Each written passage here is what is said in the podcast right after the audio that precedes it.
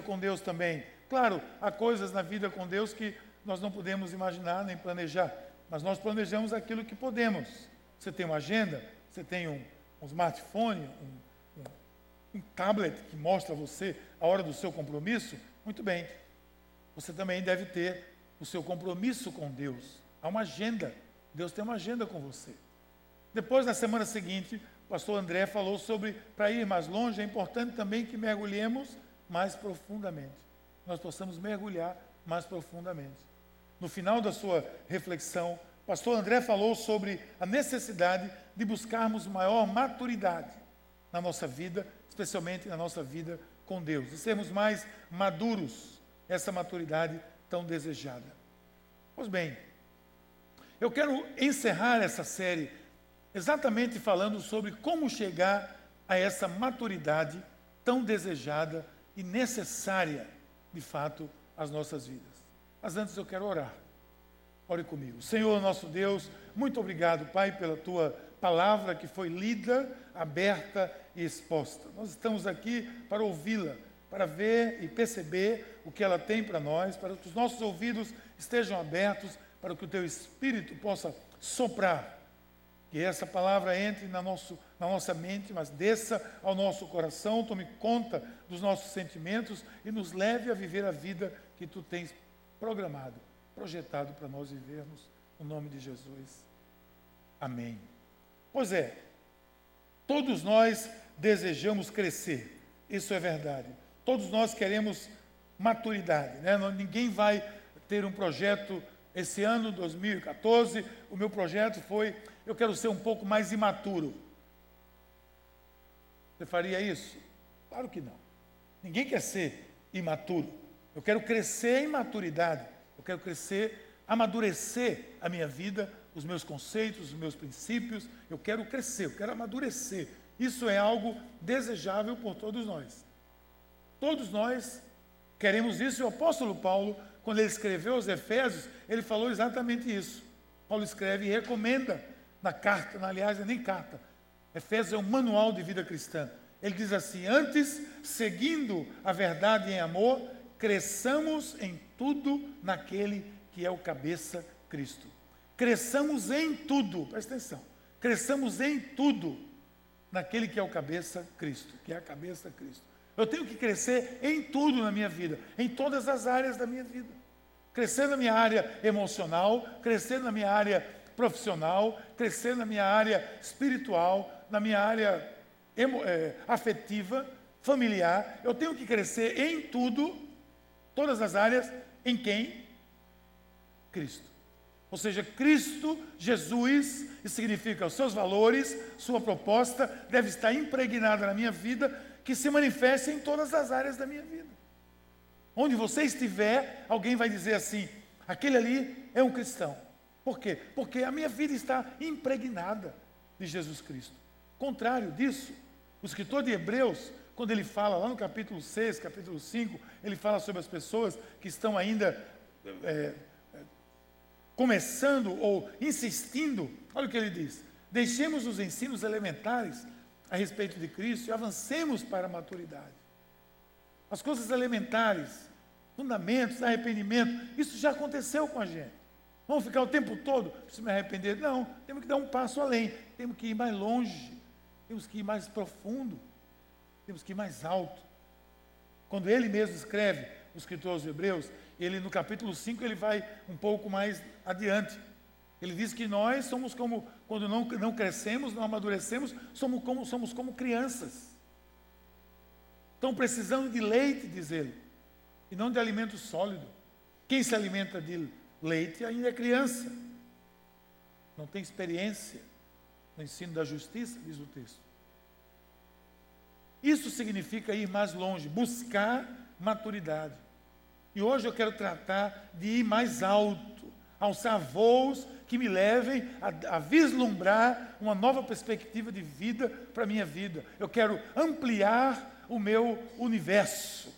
Assim eu cresço, assim eu amadureço. Recentemente Tivemos no Rio de Janeiro, e quando você vai no Rio de Janeiro, eu não fui lá essa vez, mas quando você sobe lá no Corcovado, todo mundo aqui, muita gente conhece. O que é que você vê do Corcovado? Você vê toda a cidade do Rio de Janeiro. Impressionante. Só olha do lado, olha de trás, você vê tudo.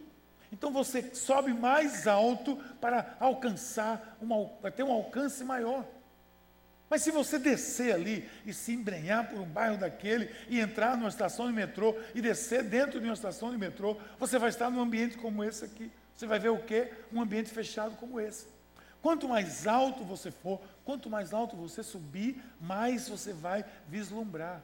Você pode até se deslumbrar, mas o que é importante é que você vislumbre outros horizontes. O nosso propósito na vida é crescer nesse sentido, que nós possamos vislumbrar outras coisas. Isso é maturidade. Isso traz maturidade. Se você buscar a definição de maturidade, entre outras, você vai encontrar essa, que diz assim: que maturidade é um período da vida compreendido entre a juventude e a velhice, excluindo as duas partes, normalmente. A criança não é madura? Claro que não. O adolescente é maduro? Todo respeito? Não. Os jovens são maduros? Estão querendo ser, estão caminhando nessa direção. Mas quem são as pessoas maduras? São exatamente essas pessoas que já experimentaram mais da vida, já veem a vida mais do alto. Tem uma escritora brasileira que eu gosto dos seus livros, li alguns, e, e gosto das suas crônicas, chamada chamada Lia Luft. Lia Luft é uma, uma mulher muito interessante naquilo que ela escreve. Ela tem uma frase que ela colocou em um dos seus livros que eu acho que vale a pena você acompanhar comigo. Ela diz assim: A maturidade me permite olhar com menos ilusões, aceitar com menos sofrimento, entender com mais tranquilidade e querer com mais doçura. Deixa um pouco aí na tela para que você pense comigo. Isso não é verdade? Poste no Facebook, no Twitter, faça o que você quiser com isso. Tira uma foto, bota no, no Instagram, contanto que você divulgue. Isso não é maturidade? É exatamente. Eu olho com menos ilusão. Já passei daquela fase. Eu olho com menos ilusões para as coisas. Eu também é, é, é, aceito com menos sofrimento, porque entendo que a vida é um processo. Depois eu entendo com mais tranquilidade. E, especialmente, eu quero com mais doçura. A ausência de maturidade leva você a querer tudo sem nenhuma doçura. Ser capaz de atropelar um monte de gente, um monte de princípios, por causa da ausência de maturidade, só para ter, só para ter, ou só para alcançar aquilo. Eu gostei muito dessa declaração, por isso disponibilizei para vocês. Nós escolhemos esse texto bíblico da experiência de Abraão, seu filho Isaac, porque nós cremos que ele pode nos levar a compreender um pouco essa jornada em direção a uma posição mais madura especialmente diante de Deus. Porque nós buscamos fazer tudo para chegar à maturidade, ao equilíbrio. Esse é o nosso propósito maior na vida, se não for, deve ter. Sabe por que é importante isso? Porque, preste atenção comigo, somente pessoas maduras na Bíblia chegaram ao alto. Somente pessoas maduras na Bíblia, preste atenção, alcançaram a altura. Eu vou dar um exemplo aqui. A vida de Josué. Josué está diante da terra prometida em números 11, 12 e 13. Josué está ali com, como espia, vão 12 para ver a terra prometida. E eles veem, a terra é boa. Josué volta, tenta convencer o povo. Quem se convence? Ninguém. Ninguém foi convencido. Eram dois jovens, Josué e Caleb. Ninguém acreditou neles. Agora, 40 anos mais tarde, aproximadamente, Josué está diante do Rio Jordão. Moisés está morto, Josué está dentro do Rio Jordão e na frente dele tem a promessa de centenas, milhares de anos, que é a terra prometida. E tem uma cidade belicosa chamada Jericó, cujas muralhas, dizem os arqueologistas, era como uma, uma, uma autoestrada de quatro faixas ou seis faixas. E ele conseguiu liderar aquele povo para entrar naquela terra e levar aquele povo a vencer as sete nações inimigas que viviam ali dentro era um homem maduro. Moisés, na sua ainda adolescência, na juventude, viveu no, na mordomia do Egito, criado na terra de Faraó. Matou um, um, um, um egípcio porque viu ma maltratando um hebreu, depois que ele descobriu que era hebreu. Foi exilado, saiu do deserto, passou lá um tempo. Onde ele amadureceu? No deserto. E com, como ele libera o povo de Israel? Como uma pessoa madura. Nós podemos ir assim seguindo, um após outro, e você vai ver que assim é a nossa vida. Subir a montanha é o que eu vejo aqui Abraão fazendo. Abraão subiu a montanha para adorar a Deus. Ele teve que ir mais alto para isso. Subir a montanha para adorar o Senhor exige de nós, no caráter humano, o reconhecimento, presta atenção nisso, de que tudo que se assenta no trono do meu coração, eu preciso sacrificar aos pés de Jesus. Tudo. Quando eu digo tudo, você dizer tudo. Toda a sua vida, tudo que você imaginar na sua vida. É o trono do seu coração. Precisa ser sacrificado, entregue a Jesus. Sacrificado significa entregue a Jesus.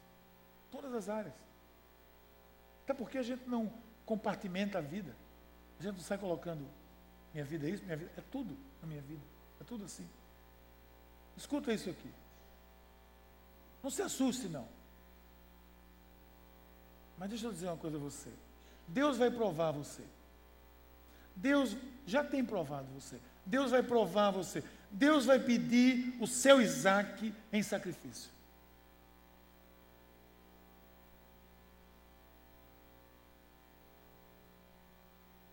Porque Abraão, gente, quando a gente lê a Bíblia, façam isso sempre. Não vejo como um texto liso, plano, distante. Mergulhe dentro dessa história para você sentir essa realidade. Abraão está ali com seu filho. Não se esqueça nunca que é o filho único, depois de 100 anos de idade. E que a sua esposa tinha mais de 100, e ele mais de 100. E houve um milagre de eles terem um filho. E com esse filho, se você tem um xodó, imagine Abraão. Se você tem um xodó com seu filho, ah, meu filhinho, meu xodó. E você tem. Agora imagine Abraão, que foi ter o seu único filho primeiro filho com Sara, há mais de 100 anos de idade. Ele está andando com seu filho e Deus de repente diz: Abraão, na hora o que é que ele, fiel que ele é, eis-me aqui, Senhor. Tudo bem, eis-me aqui, então pega o seguinte: pega Isaac, vá para um lugar que eu vou lhe mostrar e você vai, o Senhor diz logo, você vai sacrificá-lo a mim. O que é que Abraão faz? De jeito nenhum, nem pensar, Senhor. Faz o que eu faria faz o que você faria. Desculpe dizer, mas eu acho que você faria isso. Eu faria, pelo menos. E o que, Jesus? Meu Mateus, o meu Gabriel? Não, peraí. Alguma coisa errada nisso. Mas ele diz assim: ok, chama os seus dois servos, pega o jumento, vamos embora. Toca a mula, literalmente. Chega lá no caminho, o Senhor mostra o, o lugar, fica aqui vocês dois, ajudadores. Aqui tem uma palavra que é muito importante para a gente compreender. A, a, o coração de Abraão. Ele diz: fiquem aqui, que nós vamos subir a montanha para adorar a Deus. E preste atenção no que ele diz. Quando voltarmos, nós nos encontraremos com você. Voltaremos e nos encontraremos com você. Voltaremos é singular. Ele ia voltar com quem? Com Isaac. Ele não tinha dúvida que alguma coisa ia acontecer, ele não sabia exatamente o que era, mas era um homem que confiava em Deus. Significa que tudo que ele colocava diante de Deus, ele sacrificava diante de Deus. Assim na nossa vida, quando Deus coloca algo em nossa vida que às vezes nós não entendemos e não nem queremos aceitar se essa direção não é essa direção, ela é a melhor direção. É como Jesus disse a Pedro: Pedro, você não está entendendo agora, mas na frente você vai entender. O que é Isaac? Essa é a pergunta. Isaac é aquilo que ocupa o lugar de Deus na sua vida.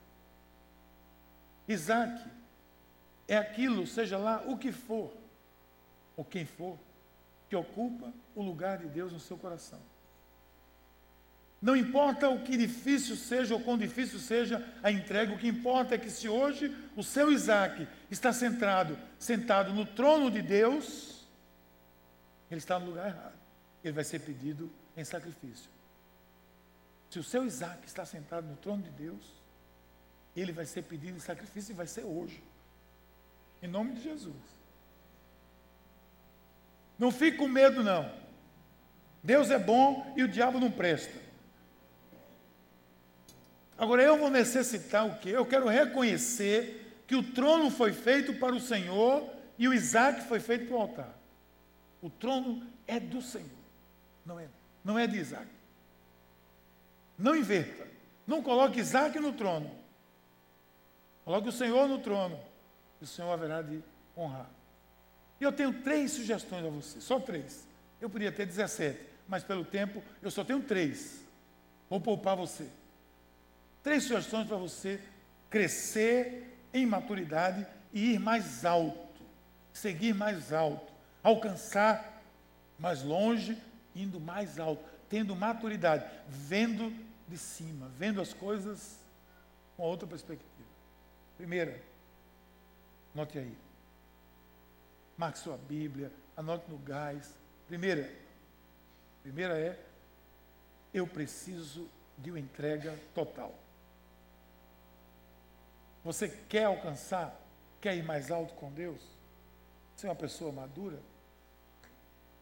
Entrega total.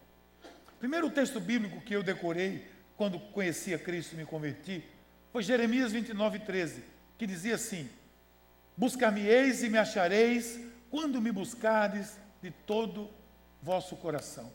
Eu decorei isso tão firmemente que na minha época eu lia só na, na versão na versão Almeida corrigida, que eu nem sei como é na, na versão NVI, eu tenho que, que, que buscar na NVI, que é assim: vocês me procurarão e me acharão quando me procurarem de todo o coração. Que não é muito diferente cá para nós. Trocar buscar procurar, é trocar seis meia dúzia, mas tudo bem. Quando foi feita a revisão, alguém tinha que mudar alguma coisa, em tudo que é canto, mudar aí também. Quer buscar o Senhor? Você vai encontrar, sabe quando? quando buscar de todo o seu coração. Significa o que isso? Que a entrega é total. Havia uma fotografia, um pôster. Todo mundo antigamente tinha pôster. Os jovens tinham pôster. Minha irmã tinha um pôster no quarto dela que dizia assim: Jesus quer a sua vida. Aí tinha três pontinhos e dizia assim, e dizia assim: a vida toda. Jesus quer a sua vida, mas a sua vida toda. Não há como eu compartimentar. Eu estou entregando isso aqui. Eu estou entregando uma parte do meu coração que fica no setor leste, oeste, departamento aqui. Essa parte eu entrego. Essa outra eu não entrego. Não. A entrega tem que ser total. Entrego o meu coração totalmente. Seminário de vida, você que já fez o seminário de vida, se não fez, a fazer, tem um conceito, trabalha muito bem isso. Você entra lá no palácio, tem todo o palácio, vai diminuindo, diminuindo, e chega lá no momento em que você tem uma área reservada. Não estou aqui revelando nada demais, porque é assim mesmo, você um dia vai fazer, se não fez. Tem uma área ali que você tem que abrir. Não adianta, você não vai ter libertação, você não vai ter vida nova, você não vai ter vida no espírito, se você não abrir aquele baú lá. Porque a entrega tem que ser total. Não há área reservada para Deus na minha vida. Não há área na minha vida, não pode haver área na minha vida que eu não possa entregar a Deus. Aí Abraão escutou uma ordem do Senhor, uma ordem difícil. Suba a montanha, leve seu filho. E ele subiu com Isaac, sem saber necessariamente o que lhe aguardar, apenas obedeceu. Veja no texto 22, 6 diz: Abraão pegou a lenha para o holocausto e a colocou nos ombros do seu filho Isaque, e ele mesmo levou as brasas para o fogo e a faca. Então preste bem atenção, porque aqui nós temos lições para a vida. Nós temos lições que não são apenas para a gente vir aqui e aplicá-las na nossa vida, se é que existe, na igreja. Temos lições para a nossa vida aqui, de todas as áreas. Numa história como essa, nós aprendemos tudo. Quer ver? Pessoas aparentemente se entregam a Deus e querem até sacrificar, adorar, ir ao alto ou ir mais alto, subir o monte, experimentar intimidade com Deus. Mas querem fazer isso sem determinar a morte do sacrifício, sem, em outras palavras, realizar o sacrifício. Entenda algo que é determinante na vida cristã e na vida de qualquer pessoa: não há ganho sem sacrifício. Não há ganho sem sacrifício. Não há possibilidade de ganho sem sacrifício. Se houver ganho sem sacrifício, nas Escrituras, esse ganho foi exortado. A Bíblia diz: digno é o trabalhador do seu salário. A base da sociedade ocidental é bem diferente da oriental, porque ela é baseada em esforço e em trabalho, em recompensa do trabalho. E de onde vem isso? Vem das Escrituras, vem da Bíblia Sagrada. Vá lá para trás e procure. Eu estou lendo um livro muito interessante agora de um filósofo indiano, um livro que concorreu agora ao prêmio é, de melhor livro brasileiro, de um cristão, e ele está assim. Eu estou deslumbrado com o que eu estou recebendo. Uma das coisas que eu, eu tenho procurado saber é de onde vem a base da sociedade, a base da Bíblia na sociedade. Por isso que eu estou pesquisando e lendo alguns livros sobre isso. Você sabe que, que os, os monges cristãos e os monges budistas têm uma diferença muito grande entre eles, muito grande. Primeiro, claro, um é cristão, o outro é budista. Essa é a grande diferença. Mas a maior diferença está no princípio. O budismo, ele não tem um Deus, o budismo tem não, não tem uma divindade, é a pessoa que busca o nirvana, etc., realização pessoal. Então, o, o, o budismo, a prática do monge budista é esvaziar a sua mente. Ele faz um esforço imenso para esvaziar a mente, para chegar no ponto do vazio da mente. Os monges cristãos, a sua meditação era na palavra de Deus, para encher a sua mente do conhecimento da verdade e da palavra de Deus. E quando eles conheciam isso, eles se esforçavam para cumpri-la. Quem inventou? No monge, no, no, monastério budista, ninguém inventa nada, porque fica todo mundo, ficava todo mundo lá assim, ó, só fazendo isso, esvaziando a mente. Ao passo que no monastério cristão foi inventado o arado, foi inventado a, a a roda de, de moer grãos, foi inventada a vela, a vela latina que navega contra o vento, foi inventada uma série de, de, de fatores, de coisas que livraram o homem de um princípio antibíblico que era a escravidão. Porque ao invés agora de pessoas estarem no suor, vivendo sob o suor dos homens que, que amassavam muitas coisas, agora é os animais que faziam. Porque os monges budistas cristãos entenderam que esse era um princípio bíblico, o princípio da sociedade cristã devia ser edificada. Veja as raízes onde estão. Não há ganho sem sacrifício. Nós precisamos entender isso. A base da sociedade ocidental é essa. Por quê? Porque a Bíblia, base da nossa vida, valoriza o trabalho. Sempre há um preço a ser pago para se conseguir sucesso. Jesus enfrentou o quê? o sacrifício. Jesus morreu na cruz por nós. Ninguém na Bíblia teve sucesso sem sacrifício. E se teve, repito, foi exortado. Tem um versículo bíblico que você não vai esquecer nunca, que é Provérbios 6,6. Vou botar na tela, que diz assim, ó, muito profundamente. Ele diz, então, que ele diz assim: vai ter com a formiga preguiçoso. Você vai esquecer isso? Não vai esquecer. Não. Esse é muito profundo, não é não? É de uma profundidade bíblica assim. Só um filósofo pode entender isso. É um carão grande. Provérbios 6, 6. 6, 6. Para você decorar. Jesus, quando caminhou para o Calvário, levou nas suas costas um instrumento de morte. O que era aquilo? Uma cruz. Jesus levou uma cruz. E alguém diz: A minha cruz, qual é a minha cruz? Sua cruz não é seu chefe, sua cruz não é uma pessoa, sua cruz não é a, a, a mãe do seu cônjuge. Vulgarmente chamada de sogra. Sua cruz não é uma pessoa, sua cruz é a sua missão.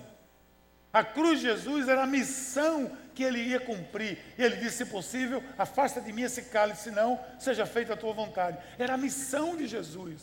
A sua cruz, irmãos, que você deve levar, que eu devo levar a minha, é a minha missão. Qual é o meu propósito nesse mundo? Qual é a minha missão nesse mundo? Essa é a cruz, que não é Jesus que tem que levar. Essa ele já levou. Aquela do peso da, da perdição, etc., ele já levou. Mas é, você tem uma cruz, carregue a sua cruz e siga-me, Jesus disse. Não há reino sem cruz. Não há cristianismo sem cruz. Nas costas. Não é no Monte Calvário, não. Nas costas. Por quê? Porque eu devo carregar a minha cruz. Minha cruz é a minha missão. Repita isso no seu coração bem forte. Minha cruz não é uma pessoa, minha cruz é a minha missão nesse mundo. Aí Abraão vai determinar a morte do seu filho. Esse negócio é pesado demais. E eu vou aliviar você aqui agora. Faz o seguinte: tira esse negócio de filho aqui. Tira esse negócio de filho. Vamos Esquece filho. Não tem filho aqui nesse negócio. Não. Tá, você está muito triste, está pensando no meu filhinho, não sei o quê. Eu não estou conseguindo chegar onde eu quero chegar porque só pensa no seu filho. Que é seu filho? Vamos fazer um acordo aqui. Esse filho que está bloqueando aí, tira ele da jogada. Esse filho representa algo especial na sua vida. Algo muito dileto, algo que você não abre mão. Esse filho representa algo que você venera, algo que você guarda, que você esconde, que você protege e que ninguém toca e que Deus pede e que você disponibiliza e você não disponibiliza. Você não larga de jeito nenhum. Sabe para que Deus quer que você disponibilize? Para lhe devolver.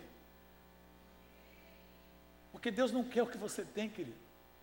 Como é que Deus pode querer o que você tem? Deus precisa do que você tem.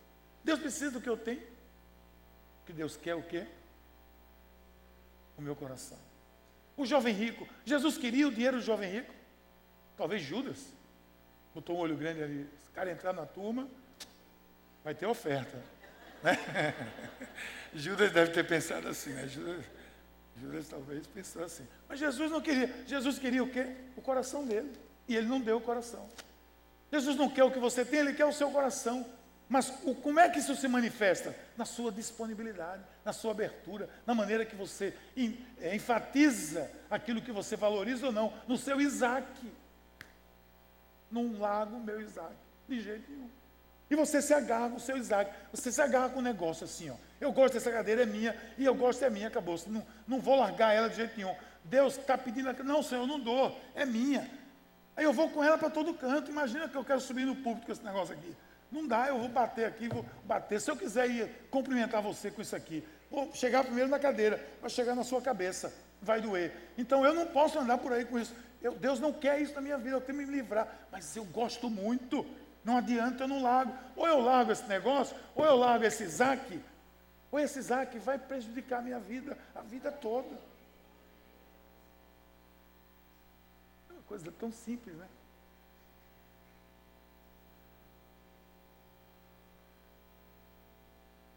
Sabe o que, o que eu vejo? É que o seu Isaac, às vezes, é aquele vaso de alabastro. A mulher que tinha aquele vaso valorosíssimo. Ela quebrou e ungiu os, Jesus. E quando ela ungiu Jesus, foi crítica de todo lado. Mas ela quebrou aquilo que tinha mais valor para ela. Esse Isaac é como aquele cântaro daquela mulher samaritana que estava naquele dia ali com Jesus e quando conheceu Jesus com um cântaro cheio d'água, deixou ali e diz o texto que, primeiro que aquele lugar é quente, meu amigo. Aquilo é Samaria.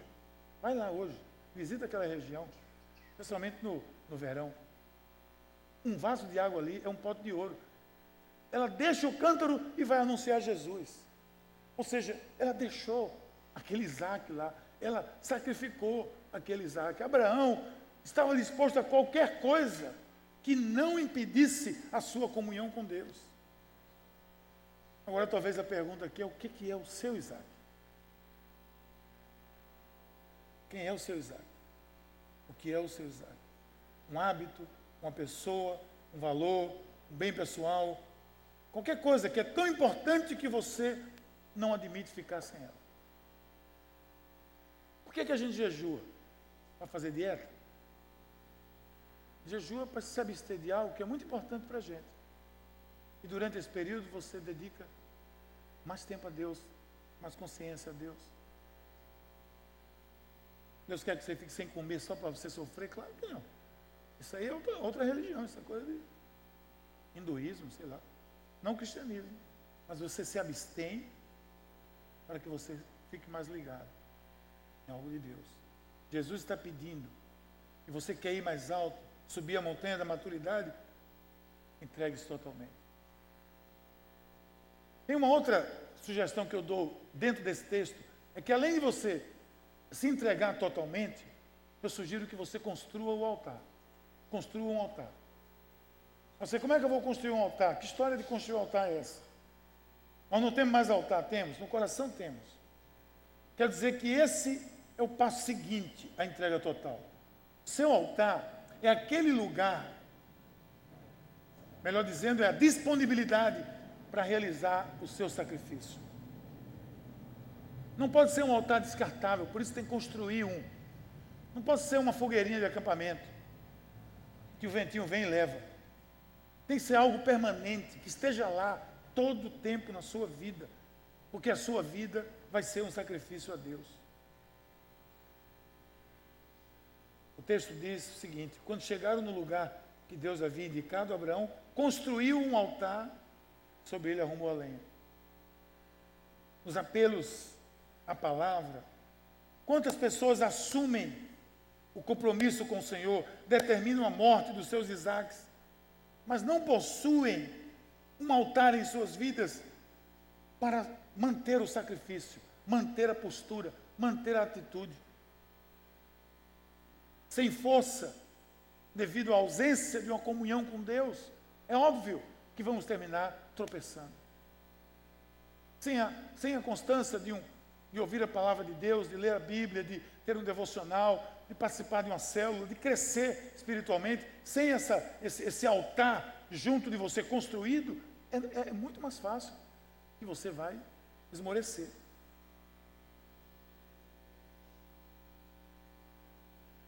Isso é muito sério. Ou a gente atenta, ou a gente tropeça. O meu altar precisa ter, ser construído e não apenas arrumado. Quer ir mais alto nessa jornada da maturidade?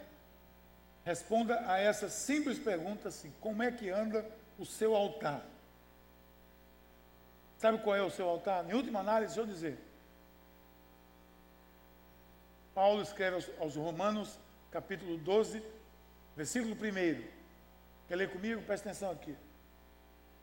Portanto, irmãos, rogo-lhes pelas misericórdias de Deus que se ofereçam em sacrifício vivo, santo e agradável a Deus.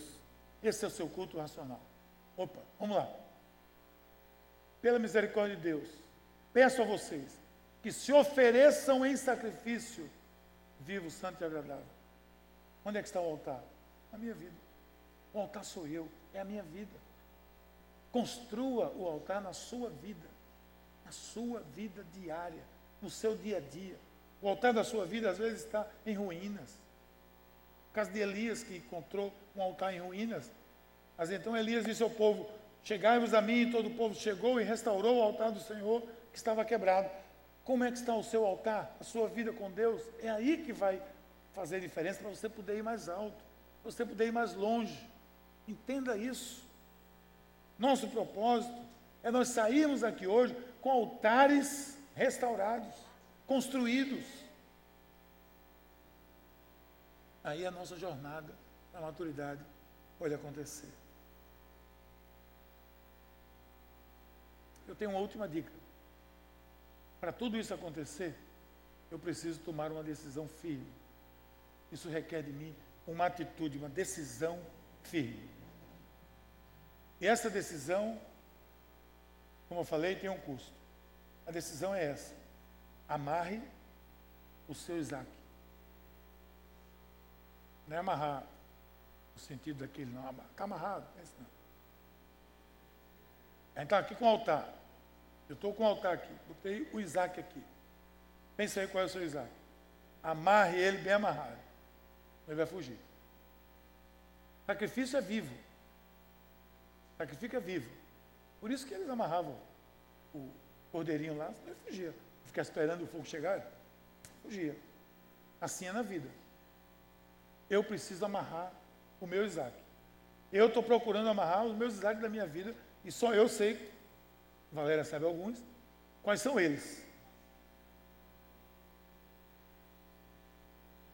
Versículo 22, 9b. Amarrou seu filho Isaac e o colocou sobre o altar.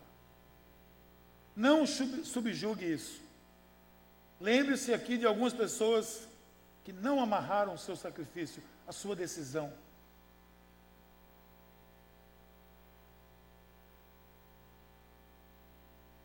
Não tomaram uma decisão firme, ajustada, solene. Por isso que eu, eu, quando nós chamamos aqui no final do culto, se você quer ter um encontro com Cristo, vem aqui que nós vamos orar por você. Essa é uma decisão que pode ser que seus pés fiquem com chumbo nessa hora. Mas é uma decisão que quando você toma publicamente, você se libera e você amarra o seu Isaac.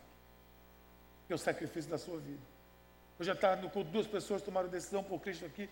E eu disse: esse é o momento que você está amarrando o seu exato. Quando a gente diz, venha para o dia do sim, venha para a confirmação, venha se tornar membro do corpo de Cristo, você acha que é porque a gente quer criar uma organização? Não, porque quando você proclama publicamente, solenemente, você diz: Eu faço parte dessa comunidade cristã, essa é a minha família na fé. Você proclama isso, você amarra esse Isaac da sua vida. Só por isso. Quer ver um exemplo? Ano passado, na série Família, nós instituímos, nós trouxemos para cá Família Corajosa, lembra? Nós distribuímos aqui no último dia mais de 500 declarações, declarações do homem corajoso. Homem corajoso.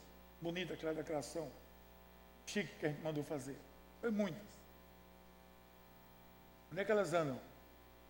Nem me respondem. Muitas devem estar enroladas em algum lugar e você talvez esteja mais enrolado do que ela. Porque aquilo, qual era o propósito? Era você amarrar seu Isaac. Porque aquela declaração é pesada, é forte, precisa de decisão. Aquela declaração, eu preciso proclamá-la. Por isso, quando eu fiz lá em casa, eu fiz no, no dia família toda junto, família, parente, tudo junto, eu fiz publicamente, li a declaração e botei no, na parede da nossa casa que eu passo por ela todo dia. Até cair um dia desse, ajeitar. Eu passo por ela todo dia, eu vejo, eita, ó aqui, ó, eu disse que era isso que eu ia fazer. Aí eu me lembro, é assim que eu tenho que viver. Quando eu passo por ela, ela me, me, me incomoda. Mas eu tenho que enfrentar o Isaac, né? tem que amarrar o Isaac. Tem gente que guardou, tem gente que doou de presente, não era para você. Você amarrar o seu Isaac.